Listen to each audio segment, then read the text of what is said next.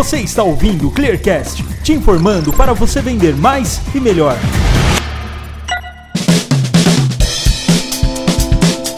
E aí, pessoal, sejam muito bem-vindos a mais um Clearcast, o podcast mensal da ClearSale. E no programa de hoje vamos falar sobre confiança. A confiança é um valor que se tornou indispensável para qualquer interação entre pessoas e empresas. E para falar sobre este tema, ninguém melhor do que o próprio fundador e CEO da ClearSale, Pedro Chamuleira. Tudo bom, Pedrão? Tudo bem, Gu. Super feliz falar com você de novo, sobre ah, um tema tão legal. Eu também, vamos embora. Mais do que ser autoridade no combate a fraudes, a ClearSale é uma empresa multinacional que promove a confiança na relação entre as pessoas e as empresas, gerando assim a maior taxa de aprovação de pedidos com o menor chargeback. Além do que identificar padrões de atuação de fraudadores e diminuir prejuízos aos varejistas, a ClearSale acredita que confiar, preservar a segurança e a experiência dos bons consumidores são os grandes pilares principais de um processo mais saudável nas transações. Afinal de contas, simplesmente acabar com fraude seria fácil, bastaria negar a maioria dos pedidos. Mas confiar no bom consumidor é o quesito mais importante para aumentar a taxa de aprovação. Pedro, você poderia falar um pouquinho para gente sobre essa diferença entre prestar um serviço de antifraude e prestar um serviço de relação de confiança? Super legal essa pergunta.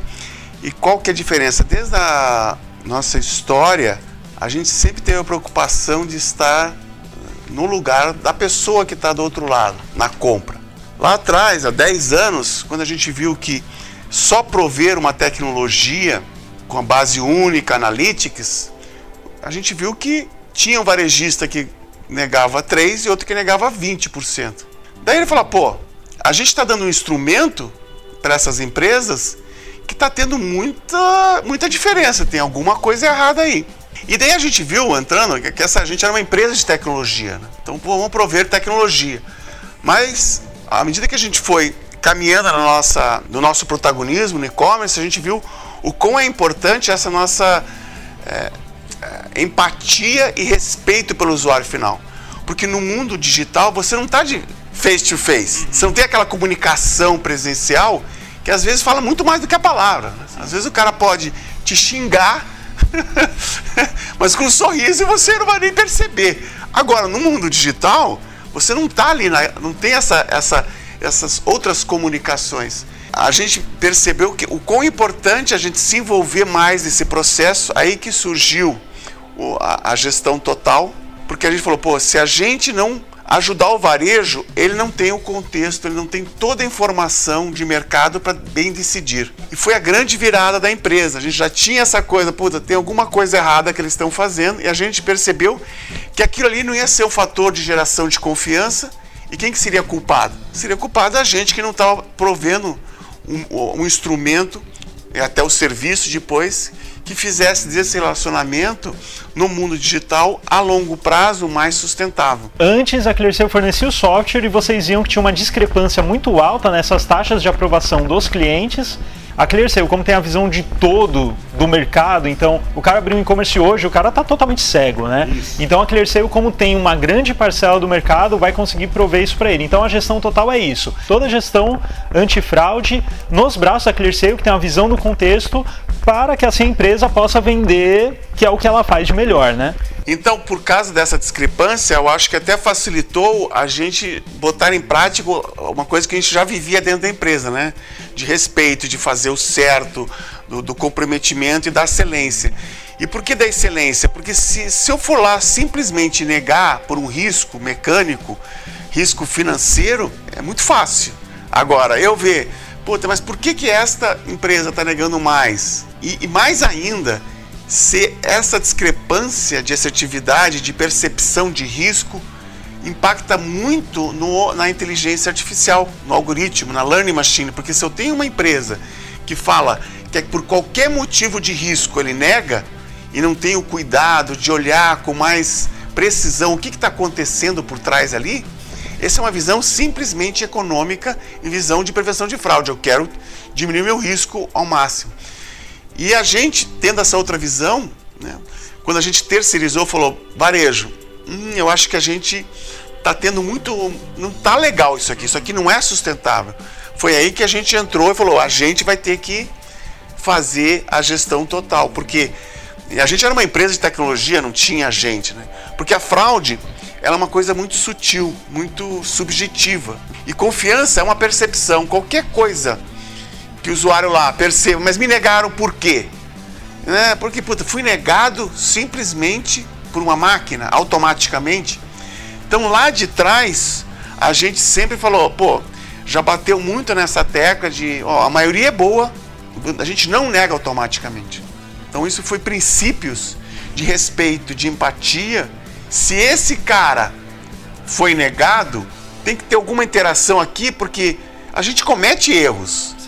Mas é do limão que a gente faz a limonada. Mas só que a pessoa percebe depois que tentamos ligar para ela, que a gente teve um esforço, que teve uma interação humana ali, bom, a pessoa fala, puta, então eles, eles tinham razão. Aí que você faz, é, cresce mais a confiança.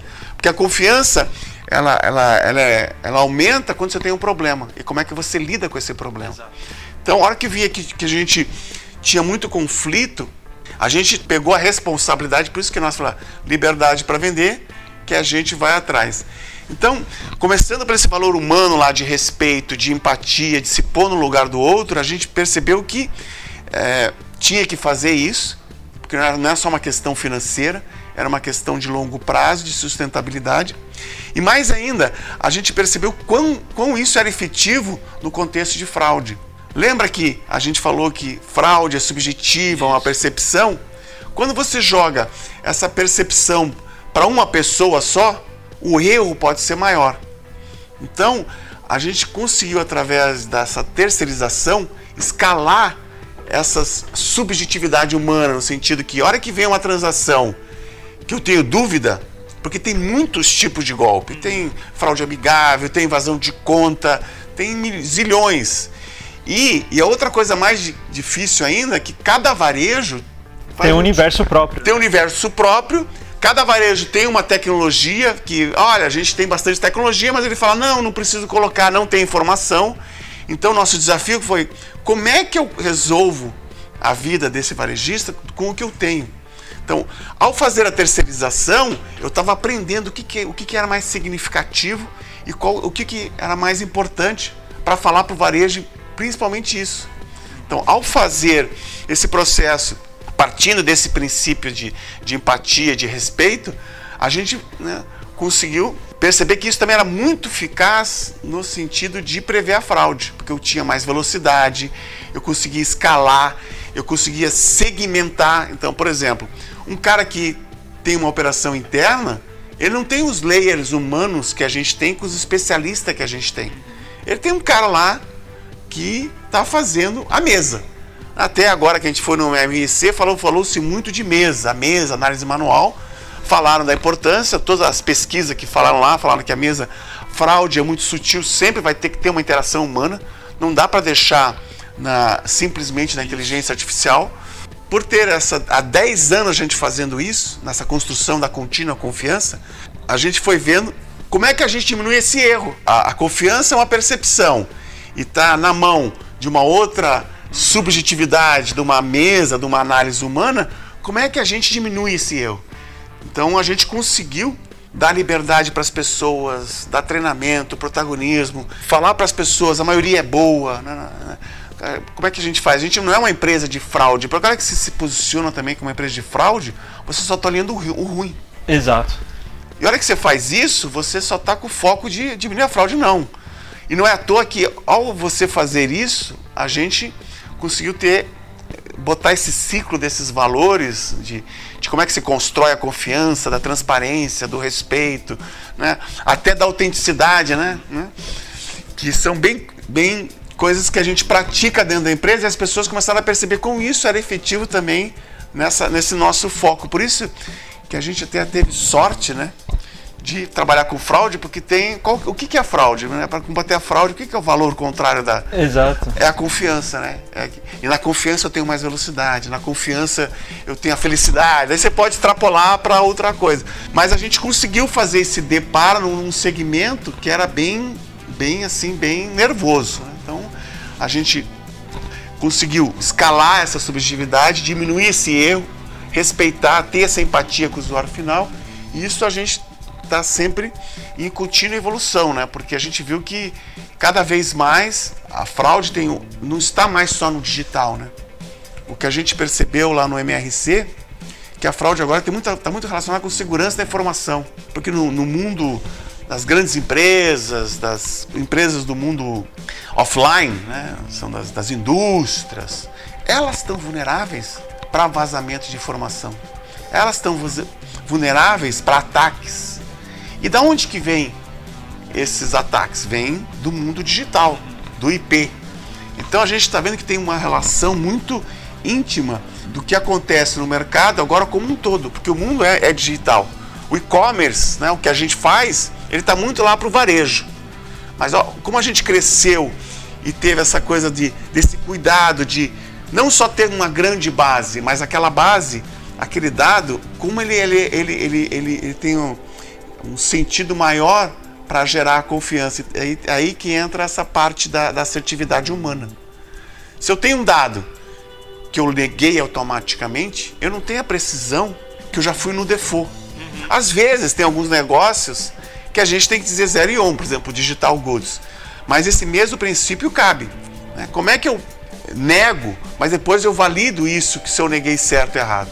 A gente, né, aqui, por a gente ter esse, esse desafio de não ter informação da velocidade, da, velocidade dos, da criatividade dos, dos golpes, a gente teve que cada dia se reinventar e puxar essa responsabilidade para a gente. Né? Coisas que a gente já viu lá, a gente já faz. Então, o que eu fiquei bem feliz é que essa coisa de você olhar para o bom, de você ter esse cuidado, fez né, com que a gente pegasse a, a operação, por exemplo, que a gente é uma empresa de tecnologia. Né?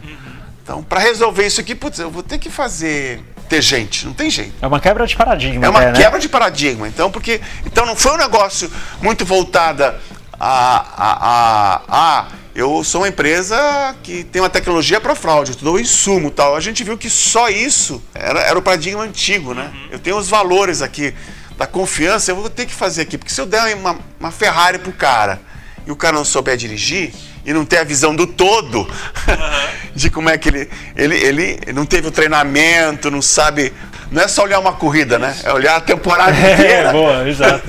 é, você não está fazendo uma coisa de uma construção, você só está olhando um problema pontual. Então, acho que isso que é que tem muito a ver com os valores que a gente acredita dentro da empresa e, e o que a gente viu lá tem muito a ver dessas tendências. Né? Então, voltando para a segurança da informação, que agora o digital não é mais a, na segurança e na confiança, essa coisa que acontece de ruim aqui serve para detonar tudo, né? até o offline. Então, por isso que a gente vê agora nosso protagonismo como empresa, unindo essas duas áreas, vendo o que, a gente pode fazer para ajudar o mercado como um todo, não só na coisa de cartão de crédito, mas principalmente na mobilidade. Né? A gente vê, ai, tem muitas carteiras eletrônicas, muitas tecnologias. Que isso é legal, qualquer ação para gerar mais informação e mais união no mercado, seja ele o banco, varejo, adquirente, o 3D é uma, é uma ação para o banco estar tá participando mais disso, né? Que até então o banco ele era, ele, ele não tinha o risco, ele deixava o varejo, o varejo ter que se virar. Então eu acho que vai ser uma ação bem legal. Eu acho que nesse nosso missão, nosso nosso propósito de gerar confiança vai ser tem muito ainda, né? Porque tudo tem a mobilidade, tem mais empresas entrando no mundo digital. Então acho que por ter esse pensamento de gerar confiança, a gente não está focado simplesmente numa venda não presencial com cartão de crédito. Então a gente tem essa expertise em qualquer contexto que vá de unir, de construir ecossistemas maiores para dar mais transparência, valor da transparência, para que ao fazer isso a gente consiga tratar bem, muito bem e com muita velocidade, porque aquela pessoa é uma pessoa confiável, e deixar o cara que quer dar o jeitinho enganar ele. Eu sou bem otimista que a gente pode sim falar para o cara ser tão preciso e ser tão assertivo nessa transparência que o cara fala, puta, eu não consigo mais. vou desistir e vou. Minha missão é, a nossa missão é fazer com que o cara arranje um emprego de verdade. Um emprego de verdade.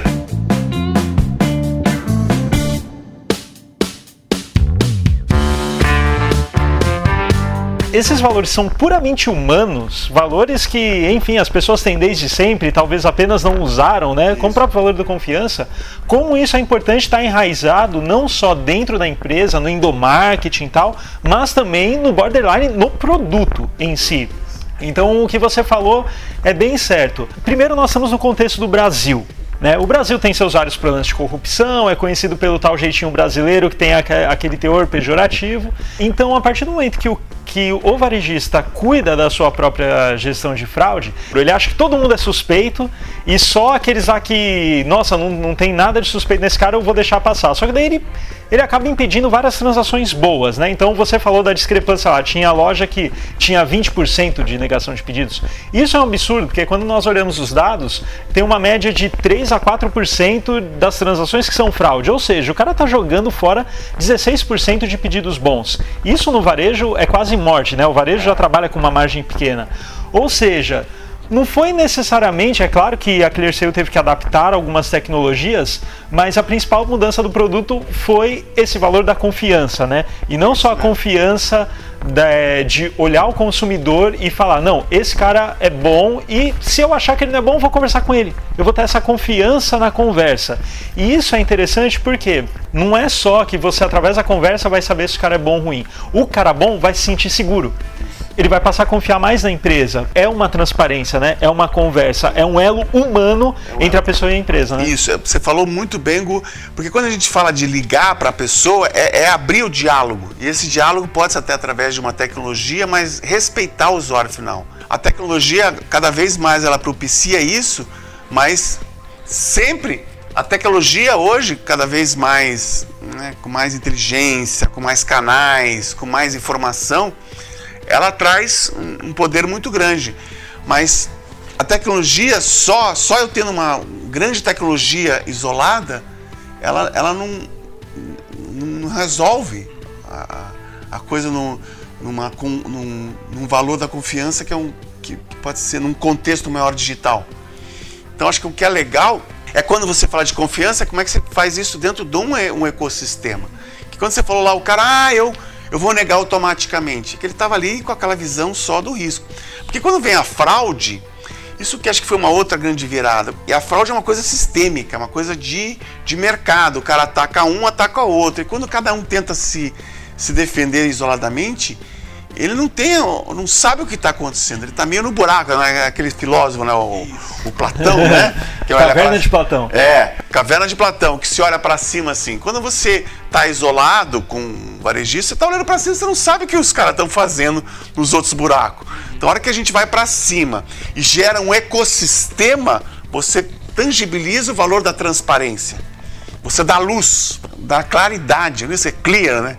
Você, você dá a, a, a claridade para aquela, aquela coisa, e aí que você, neste valor, você consegue gerar mais confiança. Então, a tecnologia é super importante, a gente sempre teve que se reinventar na tecnologia, a gente viu de, de behavior analytics e fingerprint, de muitas coisas, mas isso ajuda para te dar mais insumo para se escalar. Mas o que a gente viu lá é que as pessoas ainda pensam que, putz, no risco eu nego, porque tem até o valor do custo. E eu acho que a gente conseguiu aqui, por ter, ter a sorte, né? Isso é até ruim falar, né? De ter ataques muito vorazes, de. Se o, se o cara tá no buraco, o cara vem lá e joga é. e te enterra de vez, né? Você morre. eu acho que é bem legal essa coisa.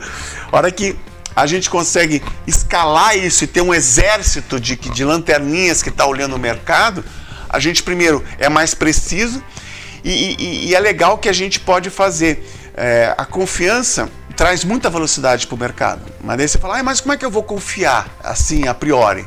A gente acredita que a gente confia e confere. Acho que isso é, é, é o, do, é o do letra. Então, no nosso exemplo, a gente é mais, é, aprova mais. Né? Na, não bota online, porque a gente viu que depois a gente pode conferir. A gente aprova e a gente tem aquele tempo que a maioria é boa. Então tem aqueles conceitos que são intangíveis, mas como é que a gente aplica esses conceitos no mercado? Pô, se a maioria é boa, eu vou confiar a priori. Vou ser mais agressivo na aprovação, mas eu vou conferir. Mas para conferir eu tenho que ser rápido. Então como é que eu faço isso para ter escalar? Quais são os processos? Quais são os modelos, as, os, os algoritmos que eu tenho que fazer a posteriori para que eu tenho uma pessoa ali que vê os ataques mais rapidamente. Né? Porque toda essa coisa de, de, de inteligência artificial, os caras também do outro lado, os caras do mal também vão ter inteligência artificial. Claro. Porque hoje tá, virou, virou commodity. Exato. Antigamente, a tecnologia era um diferencial. O servidor era um diferencial. Daí veio a nuvem. A AWS democratizou a tecnologia. Hoje qualquer startup pode lá com 100 reais pode fazer um software para uma grande empresa. Aí que está a disrupção. Essa combinação de muita tecnologia, informação e essa como é que você escala essa subjetividade? Porque, putz, a confiança, meu, o que está acontecendo aqui? O cara foi invadido, todas as informações do cara. Meu, o que que. Putz, eu na dúvida. Putz, eu na dúvida, seria muito fácil eu negar. Mas aí a cada. É um trabalho de formiguinha, né? Uhum. Confiança é um trabalho de formiguinha, é uma percepção que às vezes fala, você leva um ano, uma vida inteira para gerar um, uma empresa de confiança e um segundo para ser destruir. né? Então esse é o nosso papel. Então pensando nisso, falar, como é que eu vou ter cuidado de, na dúvida, pelo menos eu vou fazer todo o meu esforço, olhar o que está acontecendo ali. Isso é muito assertivo quando você tem o mercado, quando você tem um contexto maior. E essa cadeia eh, da confiança não é simplesmente, é porque a gente não nega automaticamente. Tem outro papel importante. Se a gente é um player de mercado, qual que é outro valor muito importante da neutralidade? Porque tem aqui, a gente fez a confiança com o usuário final, não negar automaticamente. Mas eu tenho que acolher também o varejo. Porque o importante é ter base, é ter a transparência dos dados, é ter a escalabilidade dos dados. Então, medida como é que eu vou gerar essa parte de não deixar o varejo desconfortável para qualquer movimento que ele fala, não, o que estão fazendo com o meu dado? O que estão fazendo com o meu cliente? Então, essa construção da confiança de dentro para fora, primeiro com o usuário final, de dentro para fora, que eu digo, da empresa, de dentro para fora, do, de, de, de, acolher o varejo, né? dessas, dessas vertentes que vêm, que se unem no mercado mais robusto. No sentido que eu não posso ter aqui um investidor, por exemplo, agora falando no contexto de stake, é, acionistas. Não, a gente quando era uma empresa só de e-commerce, a gente ter um banco sendo nosso sócio, não tem problema, porque e-commerce e banco não conversam não quase. Conversa. Né? Uhum. Mas à medida que o e-commerce, que, né, falou, que a gente está criando ecossistemas que estão transpondo, estão trans, transgredindo né, todos os outros mundos, o que acontece? A gente precisa acolher. A hora que eu tenho um cliente que agora processa com a gente, que ele está entrando no mundo digital, se eu tivesse um, um investidor puramente banco, ele não daria confiança para este banco vir processar com a gente por mais que eu possa fazer uma Chinese wall, por mais que eu possa isolar. Então, a confiança, mesmo a confiança profissional, está na cabeça de um ser humano. Então você tem que fazer essa construção desde dentro para fora lá, que extrapola o profissional. Então, se um executivo lá do varejo fala, por exemplo, agora a gente tem clientes bancos, os bancos começaram a processar com a gente, então isso foi uma, foi uma quebra de paradigma fantástica. Né? Nosso principal cliente hoje é um grande banco. Então, e ele sentiu que como é que a gente está aqui com um propósito? Eu quero gerar confiança, mas essa confiança é simplesmente eu ser assertivo na fraude. Tem outros processos e outros valores que a gente comunica e exercita. Por exemplo, a gente não retorna informação da nossa base. Porque como é que eu vou gerar confiança para um varejo se eu tivesse, por exemplo, fazendo alguma ação de marketing contra o varejo?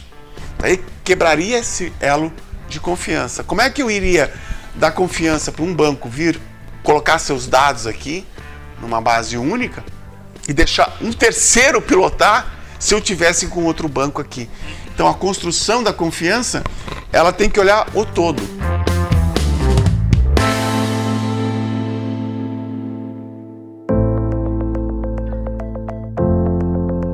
A hora que você fala de confiança, você tem que ter um alinhamento, você tem que não só falar, você tem que fazer, é o fazer da confiança. Isso é no dia a dia, isso é, é no exemplo. E é também o que você tolera, porque às vezes quando você, você olha para alguma coisa de lado, você está comunicando para aquela pessoa que pode se fazer aquilo. E aquilo pode ser um, um fator muito grande de desconfiança. Sim.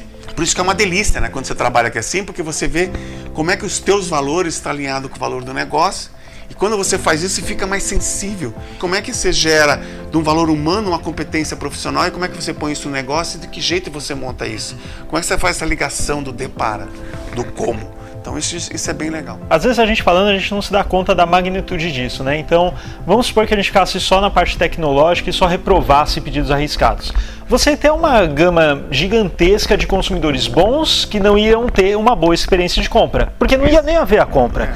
E a quantidade de fraudadores seria mínima. Ou seja, você estaria barrando os fraudadores sim, só que você estaria barrando muito mais consumidores bons que não iam conseguir aquele produto, aquele serviço que eles queriam. A empresa não vai conseguir vender, aí a empresa pode fechar, pode acontecer qualquer coisa. Olha o ecossistema, ou seja, só o valor da confiança colocado nesse sistema do mercado, ajuda o mercado, ajuda o consumidor, o mercado crescendo, o país começa a gerar mais renda, mais receita, mais empregos.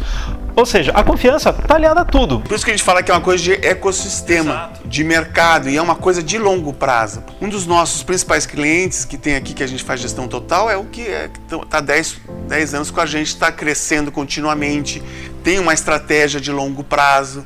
E a gente viu, por exemplo, no, nos bancos que estão entrando aqui com a gente. Tinha um banco que não conseguia vender no digital. E daí veio aqui, foi até um aprendizado, faz três anos que a gente está trabalhando com esse banco. E pô, foi muito, muito aprendizado de como é que a gente faz essa construção em conjunto. E foi legal, porque ele começou, ele começou a ter confiança no canal. Ele, ele começou a investir mais. Então, é muito recompensador esse resultado que a gente está vendo que ele está crescendo no mundo digital.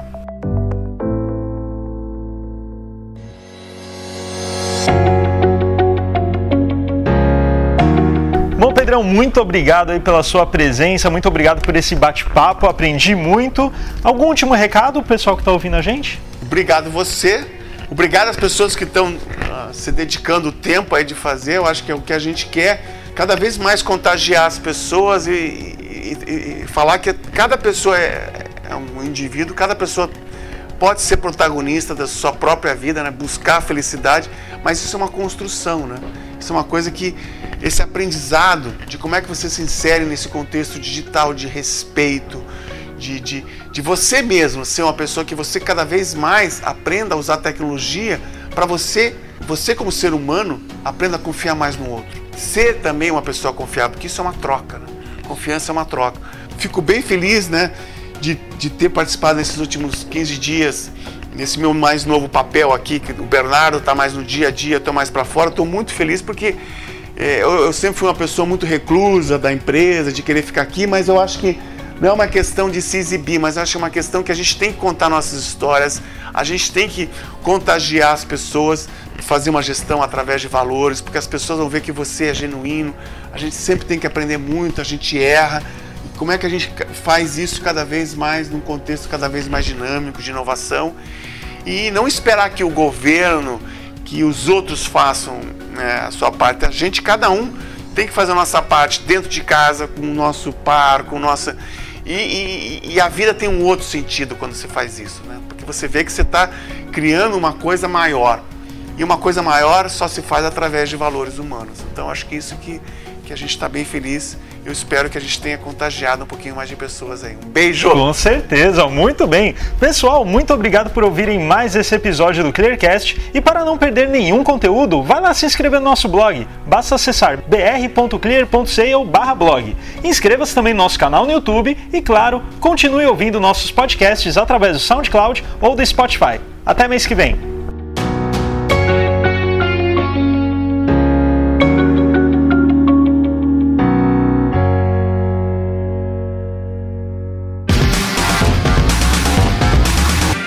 Você ouviu o Clearcast, o podcast da ClearSale.